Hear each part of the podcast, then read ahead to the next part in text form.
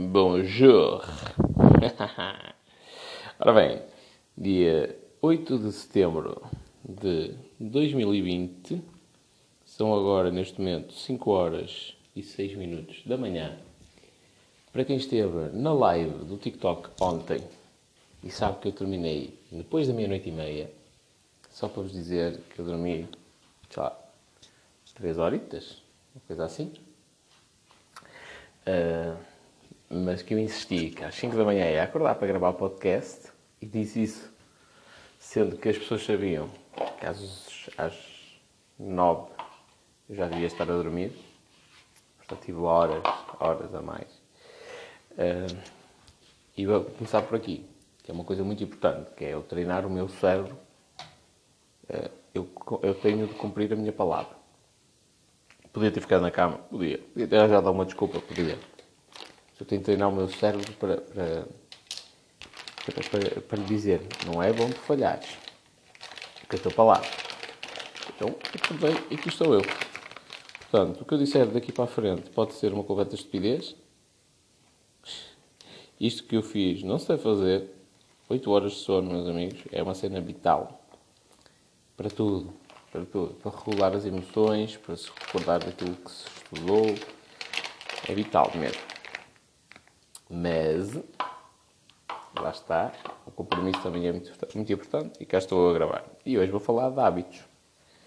Provavelmente no final posso até falar de um bocadinho de resiliência, que foi os temas que foram pedidos, mas vou falar de hábitos. Ora bem, eu começar por que é um hábito. Vou começar por aí, não é? Eh, eu vou falar até da importância dos hábitos e depois vou falar o que é um hábito. A importância de um hábito é muito simples. É eu automatizar alguma tarefa que eu queira para estar mais próximo do sucesso. Imagina seguinte, imagina que é possível definir que todos os anos vais ganhar mil euros. Só querias um, um hábito, não é? Como se escrevesses um programa de computador há muitos anos atrás numa disquete. Os miúdos, se calhar, que ouvirem isto não vão saber o que é. Tipo um CD, mas era mais. só tinha Agora já nem me lembro, acho que tinha 15 megas, uma coisa assim. Acho. Agora já não tenho a certeza. Estou a ficar velho, já não me lembro. Uh, imagina que era possível tu escreveres um programa de computador que no final, no dia 31 de dezembro de cada ano, às 23h59, fazia com que aparecesse mil euros na tua conta. É? Espetacular. Pronto. O hábito é exatamente a mesma coisa. É, é um programa que tu pões no teu cérebro que tanto serve para bem como serve para mal. Qual é que é a grande questão? Tu tens hábitos. Quer tu queiras, quer não, tens hábitos. Uh, a grande maioria das pessoas tem hábitos maus, digamos assim, que fazem com que elas se mantenham na pobreza.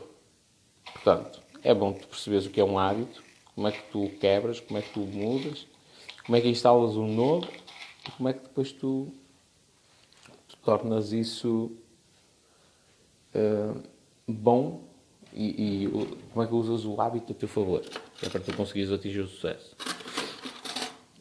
Primeiro, é? isto é questão. O hábito é, é um programazinho. E o hábito surge por uma necessidade biológica, que é, pensa se o teu cérebro tivesse de... Já agora, para que consta em ata? O meu iogurte a acabar, hoje tenho de ir às compras e estou a consumir iogurte que está um dia fora da validade.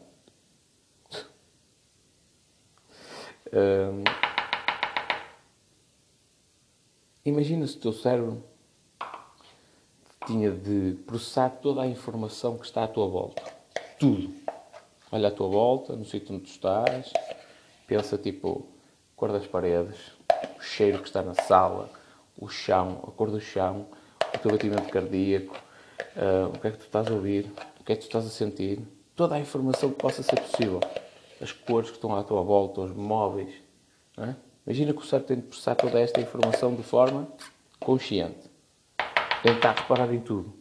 Estou a fazer o pequeno almoço, as minhas amêndoas, a farinha da aveia, os, o, as taças onde estou a fazer o pequeno almoço, o iogurte. O cérebro processa esta informação, mas ela processa através de um automatismo. Porque se tu tivesses de forma consciente de de lidar com toda esta informação, tu estavas maluco. É muita informação, paralisavas. Então os hábitos servem precisamente uh, para automatizar tarefas de forma que o teu cérebro consiga fazer outras coisas ao mesmo tempo. Permita, por exemplo, pensar. É um hábito que está a fazer com que eu consiga estar uh, uh, na mesma a realizar o meu pequeno almoço é? e a ditar as minhas ideias para o telefone. Isso é um hábito. Porquê? O pequeno almoço, eu já repeti tantas vezes, já fiz tantas vezes a mesma, a mesma combinação.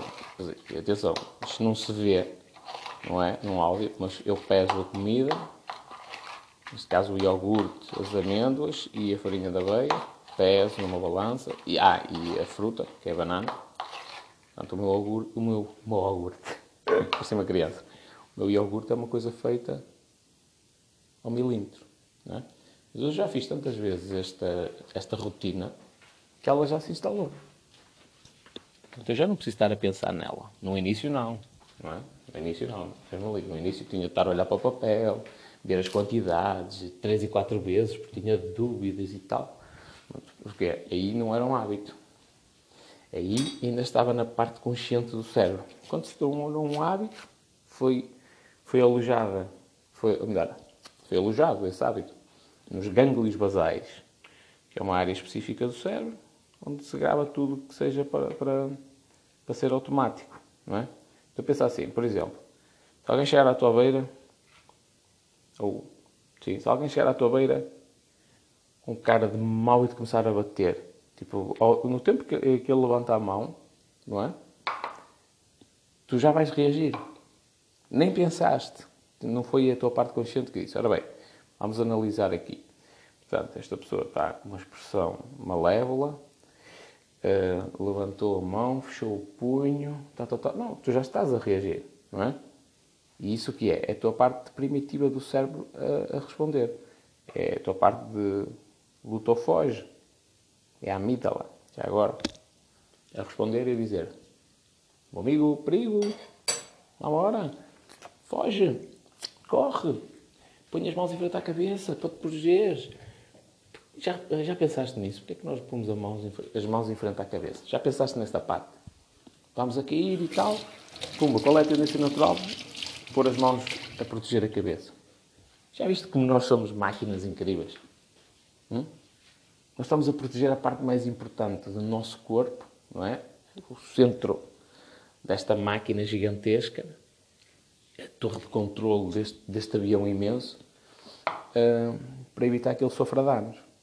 E nunca ninguém te disse: olha, se algum dia tu fores a cair, põe as mãos à volta da cabeça para tu te protegeres. Não é? Porque é por isto, isto e isto, para evitar alguma lesão cerebral que te pode deixar em como profundo para o resto da vida. Nunca ninguém disse isto. No entanto, tu já tens uma rotina pré-instalada no teu cérebro faz isto automaticamente por ti. Portanto, o hábito é muito importante nesse sentido. Um hábito demora, no mínimo, 21 dias a ser instalado, mas em média, só passados 66 dias é que ele se instala. Pode demorar mais, pode demorar muito mais tempo 4, 5, 6 meses. Eu acredito, por exemplo, quebrar o hábito da droga, do consumo de droga, é uma coisa que deve demorar muito mais, muito mais. Deve ser muito mais doloroso, é? até porque já aí já a dependência química e deve demorar muitíssimo mais. Mas, de uma forma generalizada, tens de contar que, ok, se eu quero quebrar um hábito, no mínimo 21 dias eu tenho de estar a sofrer, é, é porque é um bocado doloroso, uh, mas em média tenho de o fazer durante 66 dias. Porquê é que é doloroso? E aqui já, já te recomendo o livro O Clube das 5 da Manhã. Eu já fazia a rotina, acabei agora de ler o livro e recomendo vivamente. É realmente uma boa experiência e ajuda bastante.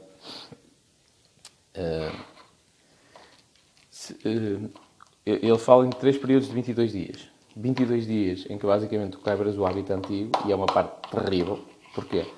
Porque o hábito novo é tão difícil, tipo, tens, de estar, tens de gastar tanta energia para ele, para ele acontecer. Depois há outros 22 dias em que basicamente tu já estás a instalar esse hábito e ficas meio confuso, tipo, já nem sabes se a coisa está a funcionar bem, se não está, se estás a fazer tudo correto. E depois há, há os outros 22 dias em que basicamente consolidas aquele hábito e o tornas automático.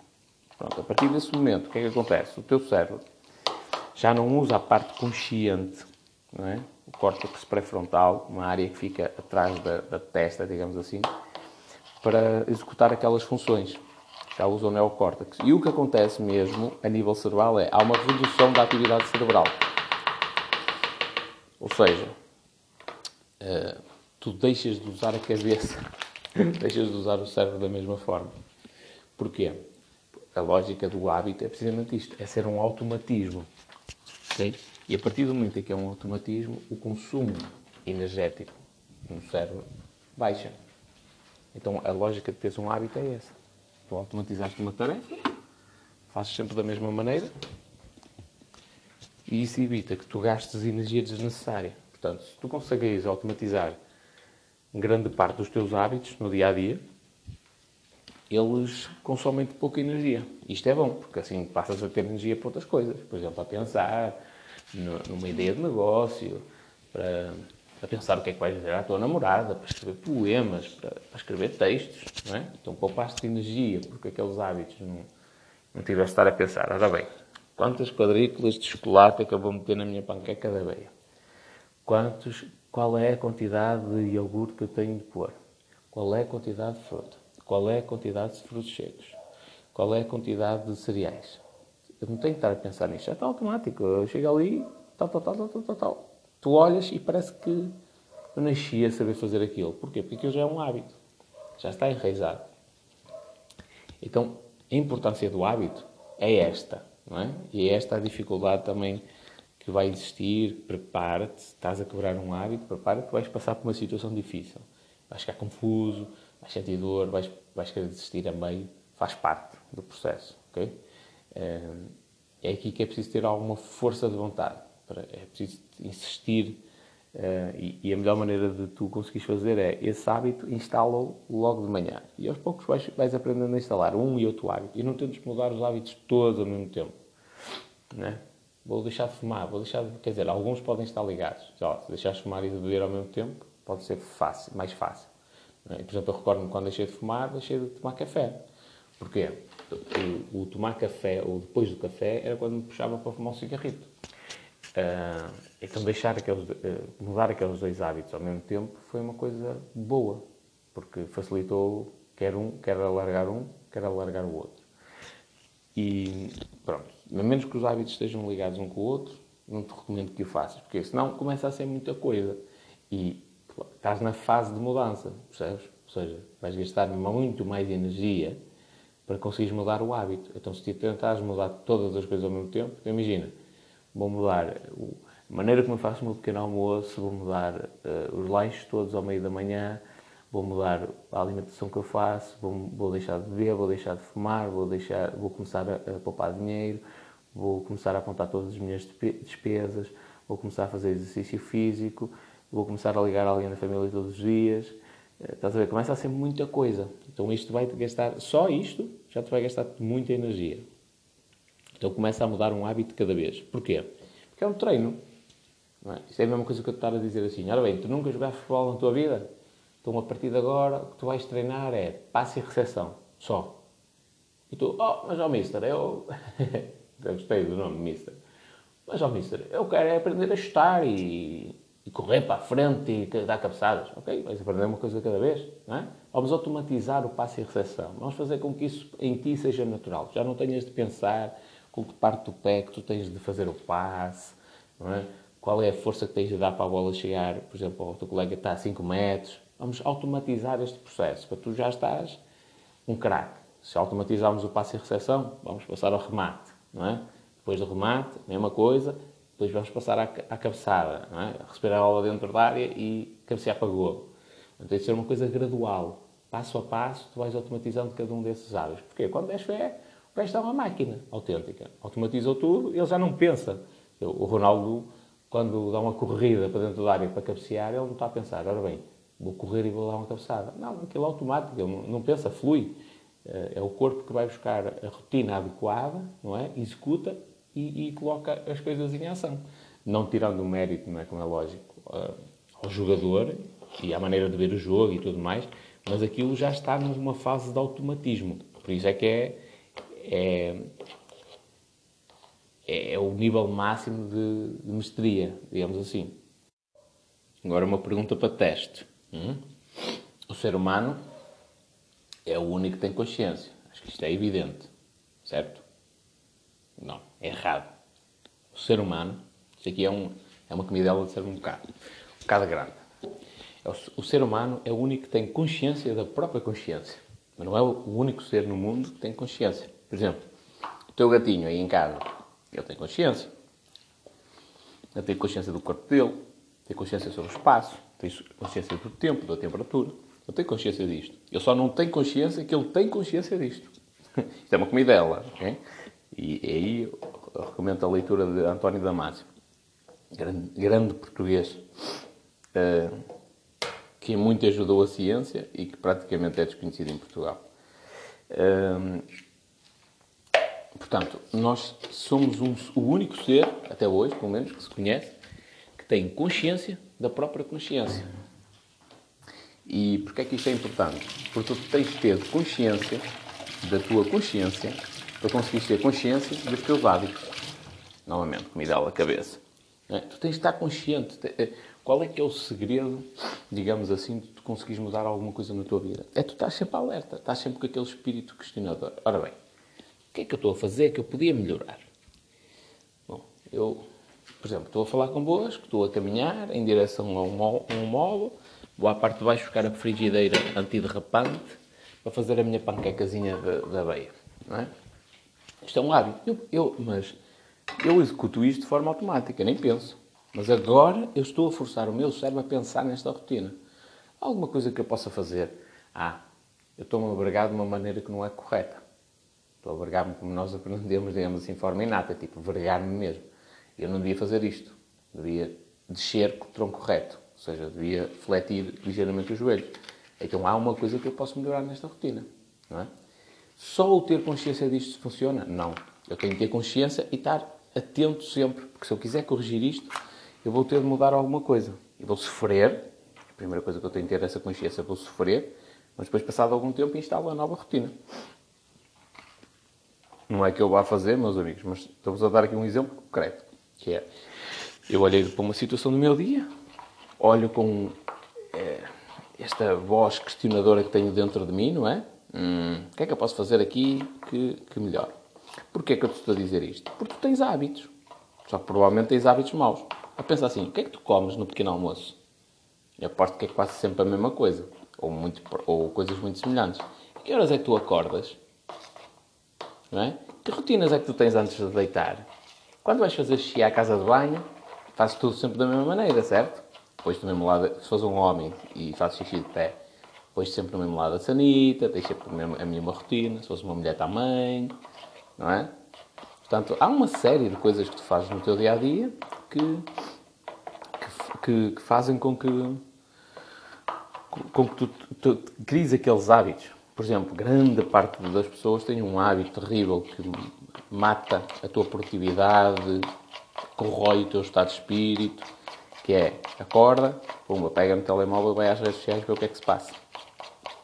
É, isto é um hábito, para o quebrares, e é um hábito ainda difícil de tu, de tu, de tu contrariares, porque é um hábito que, que liberta dopamina. Ou seja, no final daquele hábito, sentes-te mais feliz estás mais motivado, tens feito aquilo, sentes uh, dopamina e serotonina. São duas hormonas importantes uh, para tu te sentires bem, digamos assim. Pronto. Então, um hábito funciona sempre da mesma forma. É, há uma deixa qualquer, é executada esta rotina que nós falamos até agora, e depois há uma recompensa. Porquê é que muita gente tem o vício de fumar? O hábito de fumar. E, por exemplo, o Charles Duhigg, no livro A Força do Hábito, acho que é A Força do Hábito, a versão portuguesa, de Portugal, porque a versão brasileira tem um nome diferente. Há uma que é a força do hábito e o poder do hábito. Eu acho que a portuguesa é a força. Ele fala muitíssimo bem sobre isto e é um livro que eu até recomendo. Ele fala desta questão. Ora bem, há aquelas pessoas que fumam durante o trabalho, porquê? Porque elas chegaram a um momento do trabalho que já estão num tédio imenso e sempre que vão fumar, tipo, cruzam-se com colegas, estão ali 5 minutos na conversa e tal, e isso faz com que libertem aquele stress que eles tinham. Então, eu, eu, o próprio organismo, o próprio organismo pede para fumar, não é porque queira fumar e estragar os pulmões, é porque precisa daquele momento de relaxamento, aquele momento a falar com as pessoas, para distrair e tal. Isto é válido para fumar, sei lá, tu comeres guloseimas, coisas do género.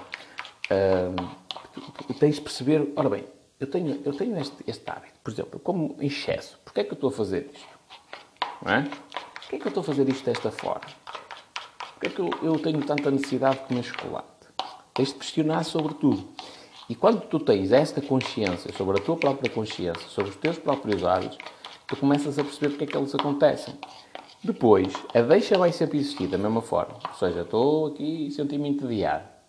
Preciso, e preciso da recompensa. A recompensa é ir falar com os amigos.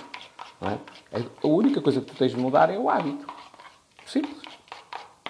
Uh, a sentir, tu percebeste, estás a sentir entediado, entediado, sentiste a vontade de fumar, diz assim, ora bem, em vez de eu fumar, o que é que eu vou fazer?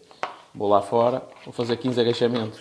Estou a fazer assim uma coisa ridícula que é para, para ser notório, especialmente porque isto é em áudio. Fazer 15 agachamentos e falo ali com o pessoal, eles vão dizer que eu sou maluco e tal.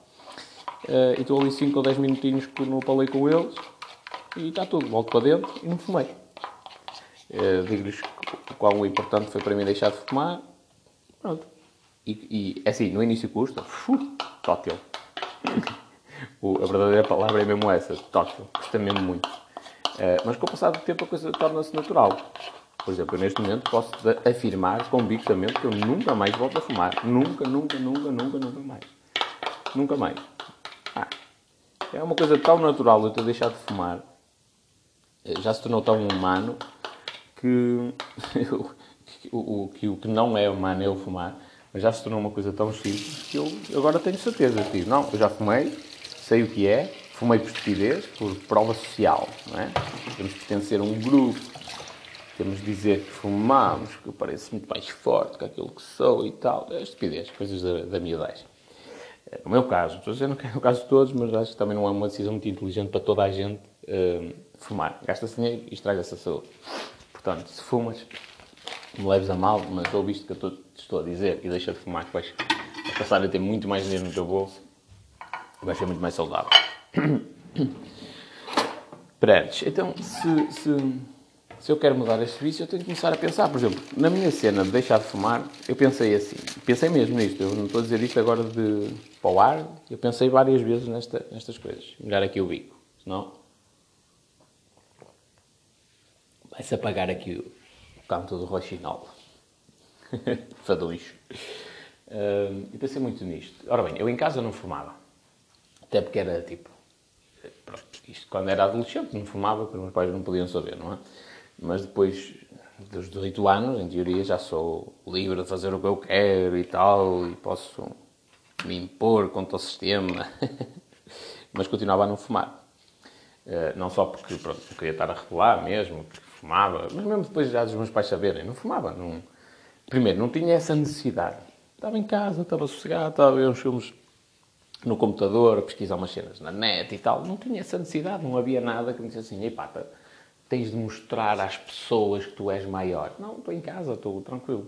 Lá eu sei que eu sou maior, pelo menos do meu quarto, eh, quando, quando já, já dormia sozinho, o meu irmão já não, já não estava no mesmo quarto, era o maior. Portanto, não tinha de mostrar nada a ninguém nem no meu escritório, não tinha mostrado nada a ninguém. Enquanto que se eu estivesse na escola, já não, já tinha mostrado que eu é que era e tal, que era muito importante. E aí tinha de fumar. Tinha essa necessidade. O meu corpo dizia assim: eu lá, tu és inseguro, tens de mostrar que tu és um dos gajos mais importantes aqui da escola, que és o mauzão.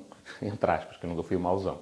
Uh, e então fumava, surgia-me a necessidade de fumar por esse motivo. Ou no café, para dizer, ui, sou muito mais másculo que os outros. Uh, então aí surgia a, a, a, necessidade de fumar. Mas no meu dia a dia, não, não, não, surgia. Então eu comecei assim a pensar: ora bem, eu nasci enquanto ser humano sem necessidade de fumar, certo? Certo. Hum, eu, eu passo 8, 10, 12 horas em casa e não sinto necessidade de fumar, certo? Certo. Portanto, não é uma coisa biológica, certo? Ok. Não é isto das pessoas dizerem, Ei, mas é vício físico e tal. Não há de ser assim tão forte quanto isso, se existir, não é? Nem vou discordar disso, mas se existir, não há de ser tão forte como isso, porque se eu passar três dias em casa, não tenho necessidade de fumar. Certo? Certo.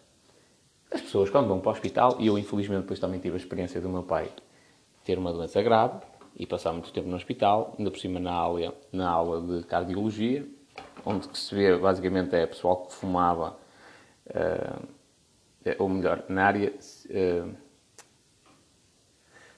torácica ou qualquer coisa, cardiotorácica. Então é o que se via era pessoal que abusava muito, coração já não funcionava e os pulmões também não funcionavam. Pronto, então eu vi muita gente do género, fumou anos e anos e anos a fio e agora estava ali a pagar as consequências, digamos assim, desse, desse hábito. Uh, e é curioso, porque por mais que o teu corpo se degradasse e te desse sinais, e lá, tu estás aí, estás aí de belo, amigo. Tu continuavas naquele hábito. Porquê? Já está automático, nem pensas nele, então vai ser sempre executado. É como se tivesse um programa com um erro, não é? Pá, ele vai continuar a ser sempre executado da mesma forma. Enquanto não fores lá corrigir o erro, o programa vai dar sempre a mesma coisa.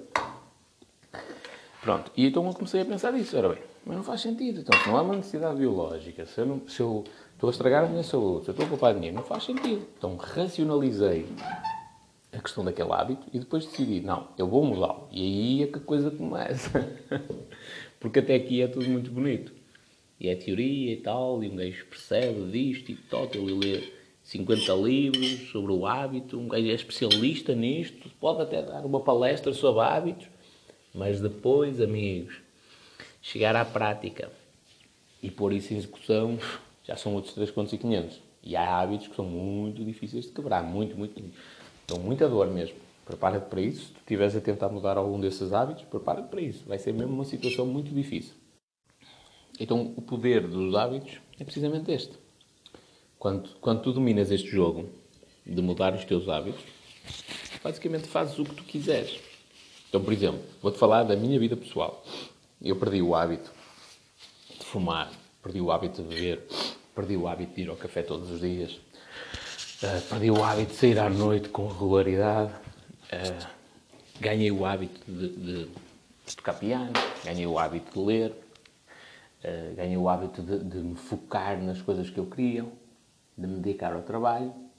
Portanto, eu ganhei o hábito de controlar as minhas despesas, de poupar dinheiro, tudo isto e no passado eles não existiam. E, portanto, quando tu não pensas sobre a tua vida, ela, ela vai continuando a correr. Vai acontecendo. Só que não és tu, é quem decide para onde é que o barco vai.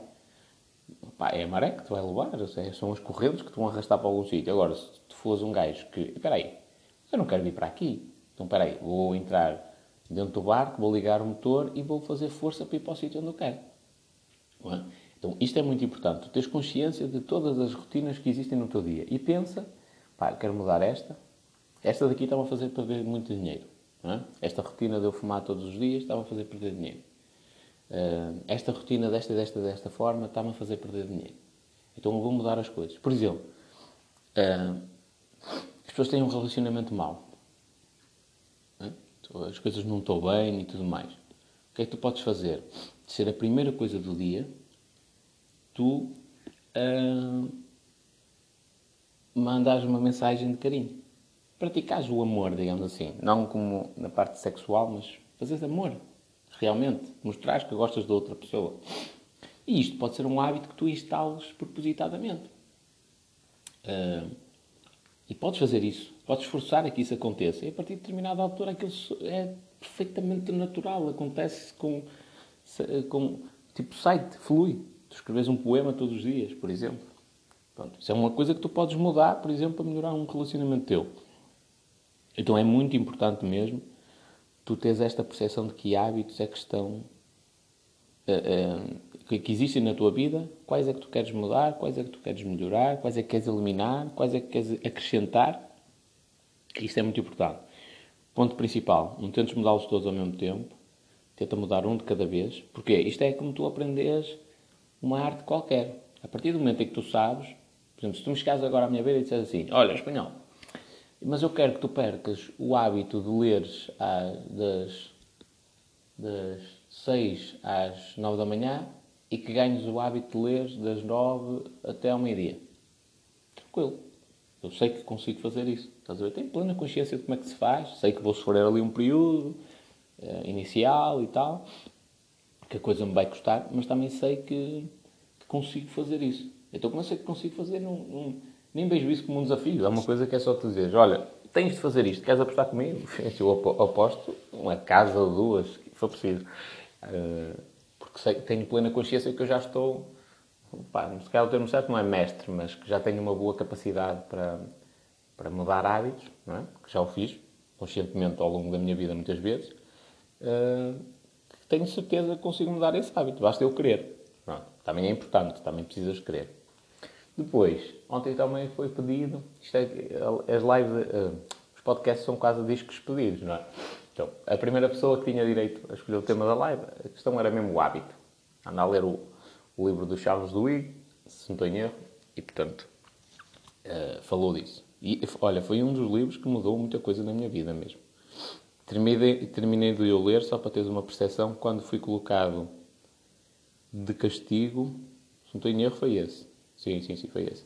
Fui colocado, eu, eu houve uma altura que estava na função pública, que pela, pela, lá está, isto é aquela parte que ninguém sabe, porque ninguém, de fora ninguém, ninguém assistiu a isto. Eu estava na função pública a trabalhar como nadador Salvador, já tinha feito várias denúncias sobre a ausência dos nadadores do local de trabalho deles e, e, e ninguém fazia nada. Toda a gente fechava os olhos e dizia, ah, mas não dá para mudar e tal, porque eles são filhos de não sei quem.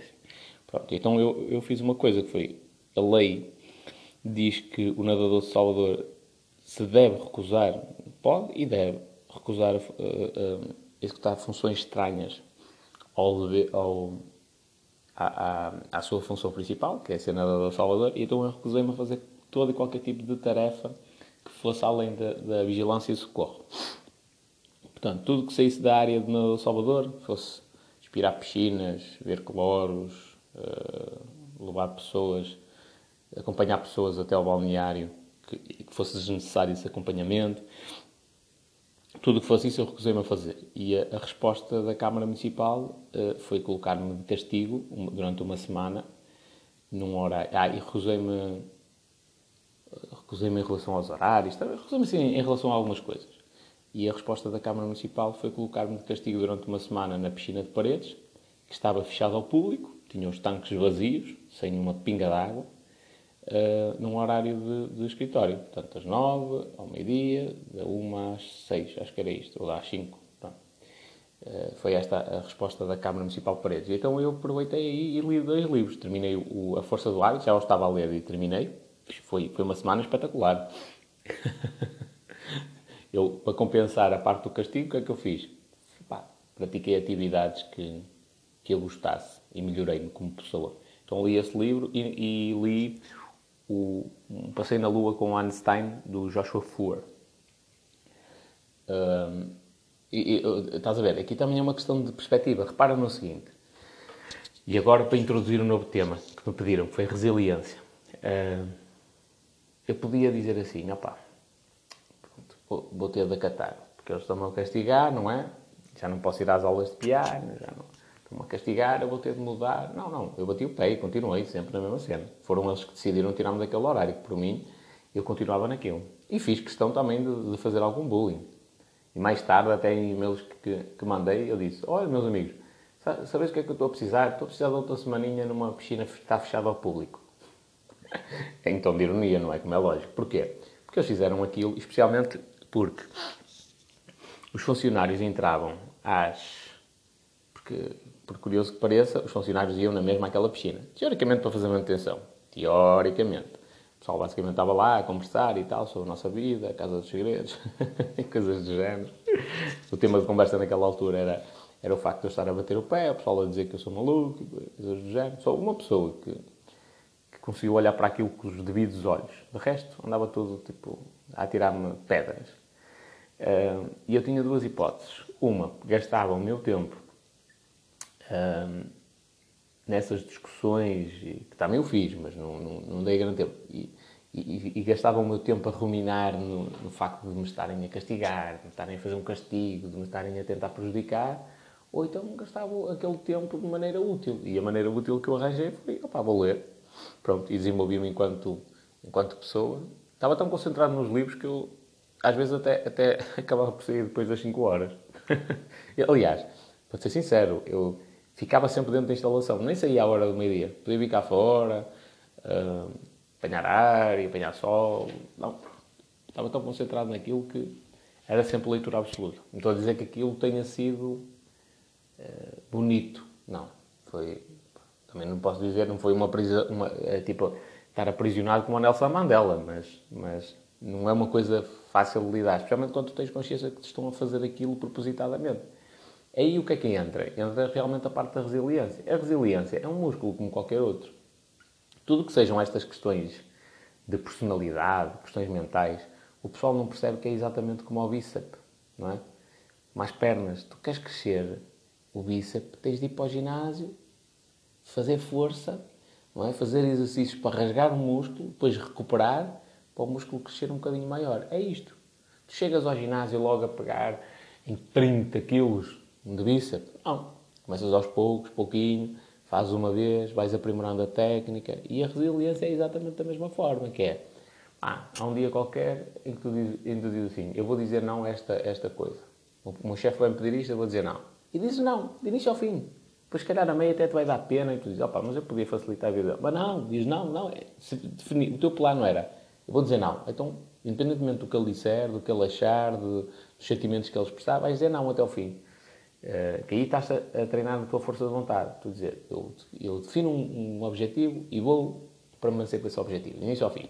E eu sempre fui muito casmurro, portanto, de certa forma eu tenho, eu tenho alguns traços genéticos que me permitem ter, se calhar, uma resiliência maior. Uh, não sei se sou um afortunado nesse sentido, pá, mas a verdade é essa. Depois tenho um espírito extremamente competitivo, que eu até considero que é um defeito meu.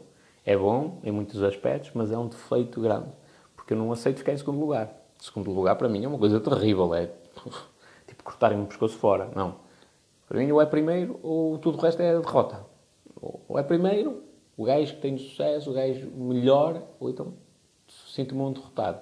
Por isso é que é um, é um, é um defeito, ok? Porque isto aumenta mesmo a minha ansiedade, deixa-me descontente, não consigo aproveitar os momentos, não é? Na prática, um gajo que está em segundo lugar, que ficou a um segundo do primeiro, opá, tem um excelente resultado, não é? Isto pensando de forma racional, mas eu não consigo interpretar esse resultado. Para mim é, é derrota autêntica. Pronto. Uh, e, portanto, abram aqui algumas coisas da minha personalidade que já me permitem ter uma resiliência um bocadinho maior. Mas a resiliência também se treina e isso, e isso aconteceu ao longo dos anos. Já nos inícios, quando, quando comecei a trabalhar, opa, se alguém me pedisse para ficar mais uma, duas horas, eu nem pensava. Sim, sim, sim, sim, sim, sim, sim, sim. Eu não posso dizer que não, eu não posso dizer que não. Pois, a partir de determinada altura, eu, oi, calma. E em algumas empresas, tipo, estes gajos estão-me a explorar, então pedem para ficar aqui algumas horas, não as pago, não, não me dão um devido valor, nem um obrigado, nem nada. Depois digo não. Né? Mas eu não firme, tipo, não, não posso.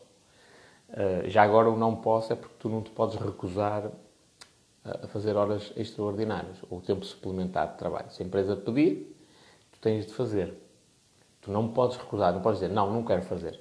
ok? Uh, mas tu vais dizer, olha, já tenho compromissos agendados. Okay? E aqui é a tua palavra só, basta dizer que tens compromissos agendados, não precisas entregar-lhe uma declaração nem nada do género. Tens compromissos, tens compromissos. No final, ah, qual é o compromisso? Jantar com a minha família. Ah, mas isso não é compromisso. É, então não é. Para mim, a família é muito importante. Muito, muito importante. E, portanto, eu não abdico do tempo de família para, para fazer nada. Ainda por cima, os meus filhos estão a crescer, não, nem pensar. Pronto. É, e, e nem precisas dar a justificação. Dizes, tens compromisso, aquilo foi pedido à última da hora, não tens forma de, de, de tratar a situação e, portanto, é, é a maneira de tu dizeres não de forma legal. Uh, depois comecei a treinar isso, a dizer não, não, não, não. E, e e em determinadas coisas batia, batia o pé e insistia, isso é a resiliência. E neste momento eu posso dizer, pode estar a cair o mundo à minha volta. E se eu disser, eu vou fazer isto e desta forma, meus amigos, podeis sair da frente, mas podeis apostar o que vós quiseres comigo. Aliás, está aqui o exemplo. Eu ontem, eu, eu fiz a live, comecei a live no TikTok, eram, bem, acho que eram sete e qualquer coisa da tarde. A minha ideia era ficar tipo até às 8 e meia, para as 9 já estar mais ou menos na cama, para as 9 e meia no máximo estar a dormir. E dava-me 7 horinhas e meia de sono. Eu era meia-noite e meia quando tratei de despachar o povo para desligar a live. 8 e uh, meia-noite e meia. Okay? Depois ainda tive de fazer o registro no meu diário da gratidão, também falei disso na live. Fiz as minhas orações diárias e o meu trabalho de visualização de, de mim alcançar os meus objetivos e como é que vai ser o dia 2 e tal. A minha autossugestão das características que eu quero ter em mim. Uh, portanto, antes da uma e meia da manhã eu não estava a dormir. E até aposto mais para as duas horas da manhã, porque ainda tive ali algum tempo a meditar e tal. Aposto mais para as duas horas da manhã. Portanto, dormi três horas, três horas e meia, estou aqui. 5h51, 40 minutos de podcast de gravados. Uh, é isto que eu digo. Tipo, eu defino o meu objetivo, meus amigos, é, é melhor sair da frente porque vai tudo. Vai tudo. Não quer saber quem é, o que deixa de ser, ou é filho de não sei quem. Não é? Está definido, está definido. E isto é muito importante também. Tu sabes honrar a tua palavra, não com os outros. Não é? Já não vem a minha palavra ao outro, eu vou cumpri-la. Isso é importante, sem dúvida. Mas tu honras a tua palavra para ti mesmo. Para ti mesmo. É, eu disse que ia fazer, eu faço.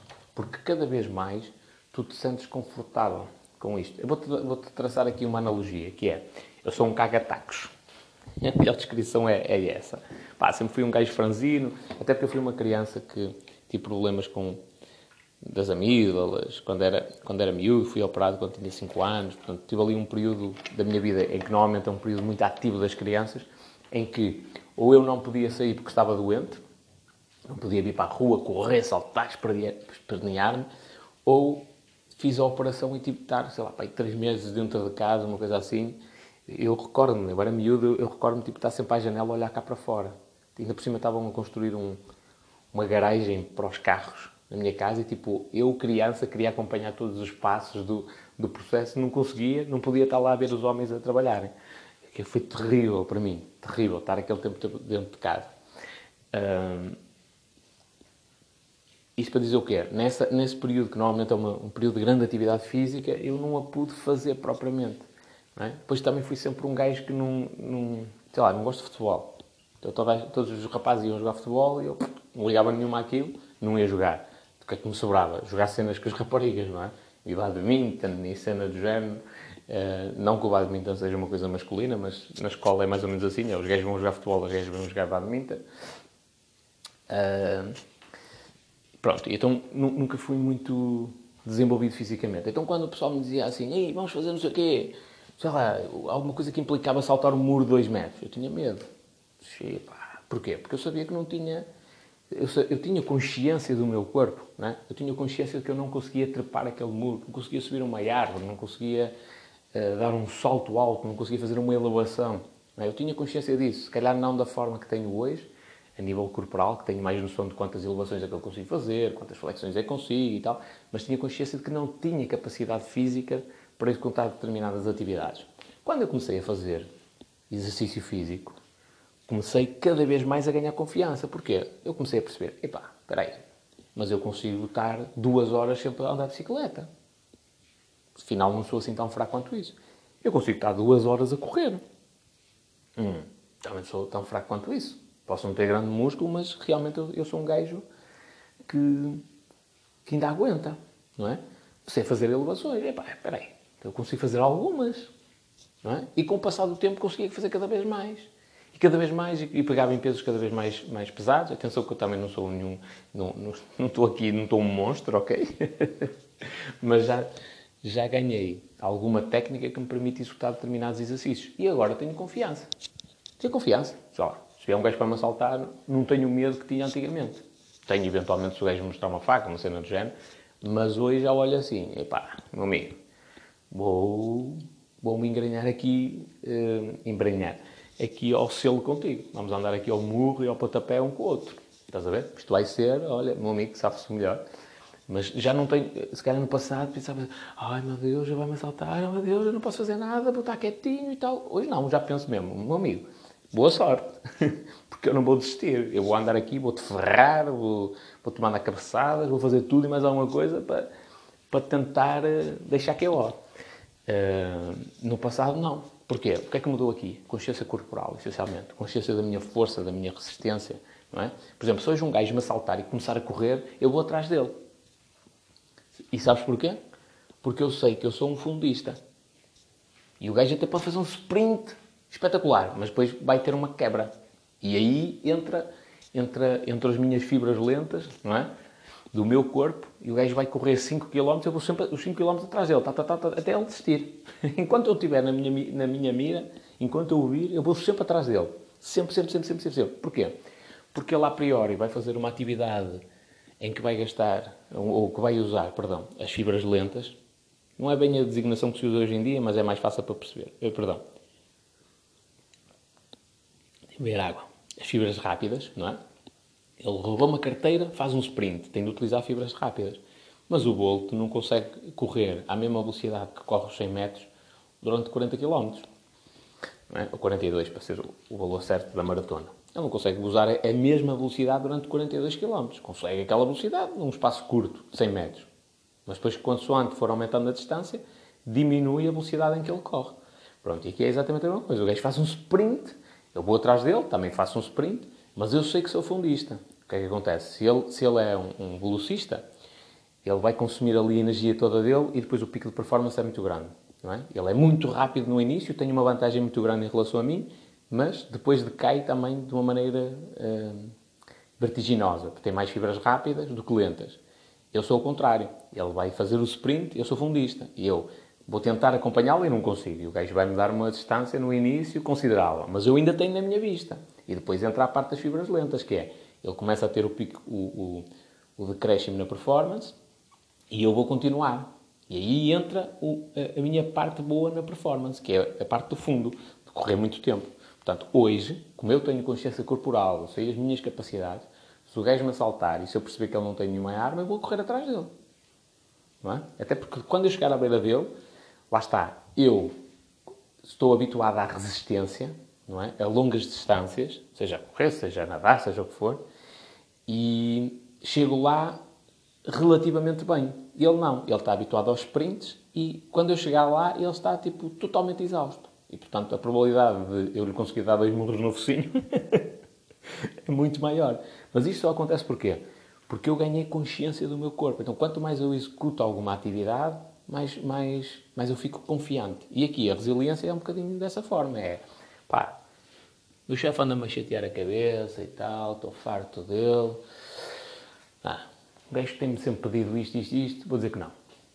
E é, vou dizer que não, vou dizer que não, é mesmo a teimosia. É não, não, não, não, não. Pá, diz da maneira que tu quiseres, podes pintar aquilo tudo muito bonito, com floreado, podes dizer, oh, pois eu compreendo, também gostava imenso de ajudar, mas sabe, há, há, situações prioritárias, neste momento a minha família está a precisar muito da minha atenção, não tenho forma de, de fazer isso que me pede, até por motivos pessoais.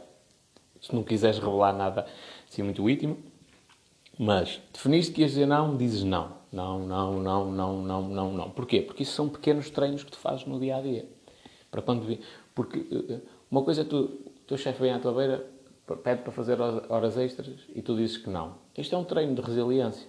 É? Porque ele depois vai evocar a parte emocional e tal. E, epá, mas eu precisava mesmo, porque é difícil, a empresa está a passar por um mau bocado e o patrão anda-me a pressionar também e tal. Ou seja, o que é que ele está a fazer aqui? Está-te a tentar mexer no coração para mudar a tua maneira de ver as coisas. É? E se tu insistes em dizer não, porque essa, essa é relativamente simples, especialmente quando tu estás pegado com ele, essa é relativamente simples dizer não, estás a fazer um pequeno treino. Para um dia mais tarde, quando alguém vier à tua beira e for uma pessoa, sei lá, teu irmão, e vem à tua beira e te vem pedir para tu seres fiador num crédito e tu achas que, que há uma grande probabilidade dele incumprir e tu dizes não, isso aí é um treino muito maior não é? É uma coisa que já envolve outro tipo de sentimentos. Mas tu, entretanto, foste treinando em pequenas coisas, não é? Que não têm grande impacto, mas foste treinando esta capacidade da resiliência. E depois, opá, testa-te, faz experiências. Olha, o... eu uma vez fiz esta experiência de meter um, o chocolate que eu mais gosto ao lado do rato do meu computador. No início, primeira hora ou segunda, custou. Depois aquilo, lá está, volta. É um hábito que é criado, é o hábito de eu ter o chocolate ao meu lado. Não fazia diferença nenhuma. Uh, pronto. Testa-te, por exemplo, limitares o. Hoje só como. Por exemplo, eu, eu tenho um limite máximo de 150 calorias de chocolate. Só, tenho, só posso comer 5 quadrados. Isto é um teste à minha, à minha resiliência. Estás a ver? Por exemplo, eu agora estava a consumir os 5 quadrados logo no pequeno almoço, agora reduzi. Como 3 ou 4. Uh, é um teste à minha resiliência, não é? Porque o meu corpo pede os 5, se calhar até mais. É um teste à minha resiliência. Estás a ver? Uh, vi, por exemplo, um, um exemplo que eu, que eu li no, no, livro O Clube das 5 da Manhã, do Robin Sharma, que eu achei interessante e até eu apontei que eu acho que vou fazer isso. Uh, que é dormir no chão. Há alguns que eu já faço, tipo uh, tomar um banho de água fria. Não o tomo na totalidade, mas no final viro a água para o frio e estou ali uns valentes segundos debaixo da água gelada. Porquê? Para me habituar ao desconforto. Experimenta fazer isso. Porque quando, quando tu estás quase a virar a água para o frio, tu vais perceber que a tua mente começa a falar contigo. Diz, ai, mas é melhor não fazeres isso, podes ficar com gripe e já viste, os teus ouvidos vão-te doer e agora na situação do coronavírus é perigoso, tu apanhas uma constipação, agora é melhor não e o teu corpo vai ficar assim, vais ficar mal disposto o dia todo, vais ficar rabugento, vais ter problemas no trabalho. A tua mente começa a falar isto contigo. E tu tens de começar a, a silenciar e a domar a tua mente. Tens de chegar àquele ponto em que tu dizes assim, ok, tu estás a dizer isso, mas eu não quero saber.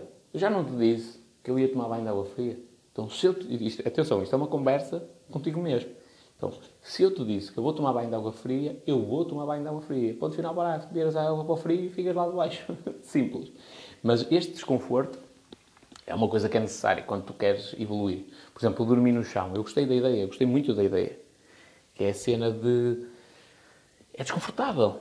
É uma coisa que tu não gostas. Que vais acordar várias vezes ao longo da noite. Não te vais sentir. Eh, não é uma coisa agradável de fazer. Estás a ver? Especialmente depois de tu já teres, te teres habituado a um colchão, uma caminha, um, uma travesseira e tal. É desconfortável todos dormir no chão, mas eu acho que é uma coisa importante. É, é uma coisa muito importante. Muito, muito, muito importante. Provavelmente esse é uma, uma, um dos exercícios que eu vou fazer. Pronto, e testa a tua resiliência aos poucos, aos pouquinhos. Ninguém, ninguém conquista o mundo de um dia para o outro. E lá está, eu volto a dizer, eu tenho projetos megalómanos, tenho ideias muito malucas, coisas muito grandes, mas um passo de cada vez, ok? Então, eu estou a começar a criar a minha primeira empresa, não estou a tentar lançar 50 ao mesmo tempo. Hum? Olhei para todas e disse assim, ok, ou para todas as ideias que eu tenho, ok, qual, por onde é que eu devo começar? Pelo marketing. Porquê? Porque eu vou aprender logo como é que evoluem os outros negócios mais rápido. Vou criar logo a equipa que me vai fazer com que todos os outros negócios, tipo, acelerem a uma velocidade vertiginosa desde o início. É? Vou ganhar experiência na venda, cada vez mais, não é? Em vender, em fazer anúncios na internet. É? Então, eu, eu, eu penso em grande e faço em pequeno.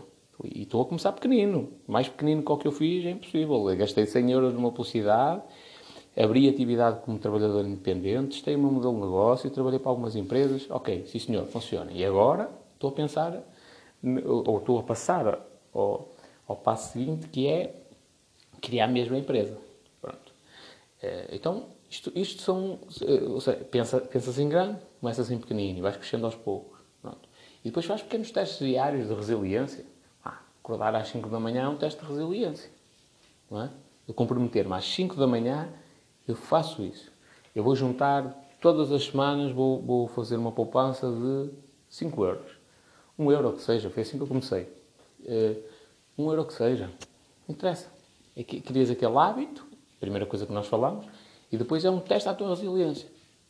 É? Eu disse que ia fazer, eu faço. Ei, mas aconteceu não sei o quê, não interessa. Dá para fazer na mesma. Arranja-se uma maneira alternativa. Nós somos um ser que tem capacidade de pensar incrível. Sempre. Arranja sempre outra maneira. Eu disse que ia dizer não e digo não de início ao fim. Ah, mas o meu chefe veio pedir para fazer horas extras e depois ficou chateado e depois chamou o patrão, o patrão veio falar comigo. Eu não disse que não. Disse que não podia, não podia. Disse que não de início ao fim. Não, não, não, não. Lamento imenso. Atenção, pode ser, pode ser mais agressivo, não é? Se estiver jangado. E dizer não, não, não, não, não, e é assim e acabou, e eu não posso fazer e acabou. Mas podes, podes sempre usar argumentos, epá, não, lamento imenso, mas não dá, mas não dá, mas não dá, mas não dá. Agora, quando tu metes o pilhão na brilha, desculpando aqui a expressão, estragaste tudo. Lá se foi a tua resiliência, não é?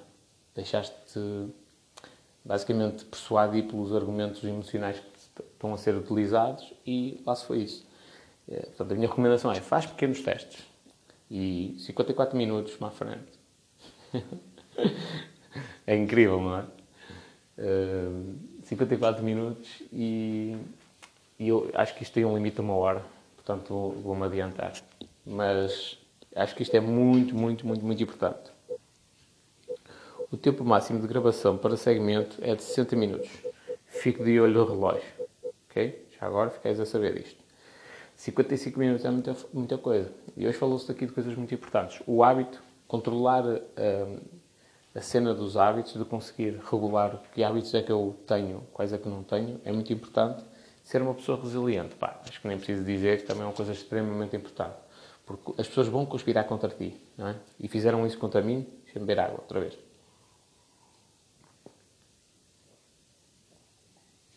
Fizeram isso contra mim, mudaram os horários de propósito para não poder frequentar as aulas de piano. Tudo e mais alguma coisa para me tentarem dar a volta. Uma vez, um antigo chefe meu disse mesmo: Epá, opa, não faças. Não, não, não afrontes ninguém, porque senão eles vão, vão fazer de propósito para, para te prejudicar e eu não quero. Tipo, eles vão me obrigar a mudar o teu horário e tal, e eu não quero. Opa, fica caladinho, fica na tua. E eu disse assim: Olha, eu prefiro perder uma, um ano inteiro de aulas de piano e deixar de as fazer do que lhes dar o gosto deles poderem sentir que me prejudicaram. Em pensar, qual foi a resposta a isso? Tal, e-mail direto para o vereador do Pelouro do Desporto. Amigo, quer-me dizer alguma coisa? Isto é, era mais ou menos o teu do e-mail, mas mais ou menos estas palavras. Quer-me dizer alguma coisa? Sabe que os homens falam cara a cara, olhos nos olhos. Se eu tenho alguma coisa para me dizer, se tiver, estão os meus contactos aqui na assinatura, faça favor. E, e explicar-lhe, de género, ora, em dois anos, nunca eu acordei com um encarregado, ter um horário livre para as aulas de piano. Nunca tive problemas em relação a isto. E agora, curiosamente, escrevi um artigo de opinião sobre si, uma coisa assim do género, e alterou o meu horário. Ainda por cima, eu no próprio artigo previa que, que os meus horários iam mudar. Curioso, não é? eu quero dizer alguma coisa? Se quiser, falo mais nos olhos. Agora, é normal que essa pessoa passa por mim, não é? Olha para o chão. não tenho coragem de me enfrentar. Olha para mim, olhos nos olhos. Até podia levar duas lamparinas. Mas não tenho, não, não tenho essa coragem. Pronto. Para mim isso é mais importante do que eu ir para as aulas de piano ou não. Porque ali dá para perceber quem é o mais alfa daquilo. Sou eu. Eu domino. Eu chego lá, tal. Ele sente-se o cheiro a fracasso à beira dele. Não é? E, e do, do, meu lado sente-se o cheiro ao sucesso. Desse que eu sou realmente dominante naquilo que eu faço. Uh, pronto. Isto para dizer que... Uh, lá está, primeiro vais treinando com pequenas coisas a resiliência, não é? a bater o pé a algumas coisas, para depois, um dia mais tarde, quando tu precisares de bater o pé numa coisa mais forte, não é? como eu bati na função pública, ao denunciar o que denunciei, uh, atenção, não é fácil. Já imaginaste que é tipo 300 ou 400 pessoas, todas a apontarem o dedo e a dizer que tu és maluco e que tu és um vigarista e tal, e tal, e tal, e tu mantens-te firme. Amigos, caguei na vossa opinião. Quer, quer lá saber? Mantenho-te firme, é assim, é assim, é assim, eu vou até ao fim e vou até ao fim. E ainda não acabou, e provavelmente ainda vou processar alguns deles. Ainda lhes vou arranjar alguma chatice, por serem mentirosos. Fizeram um complô, inclusivamente, contra mim. Não sei se, se, se, se isso é a vossa percepção. Já viste que é que tu dizes a verdade, não para ganhar nada, mas para assegurar a vida das pessoas, e eles fazem um complô contra ti a dizer que tu és mentiroso. Okay? Portanto, vai treinando em pequenas coisas diárias, treina a tua resiliência, acredita que vai mudar muita coisa na tua vida. Ok? Um abraço.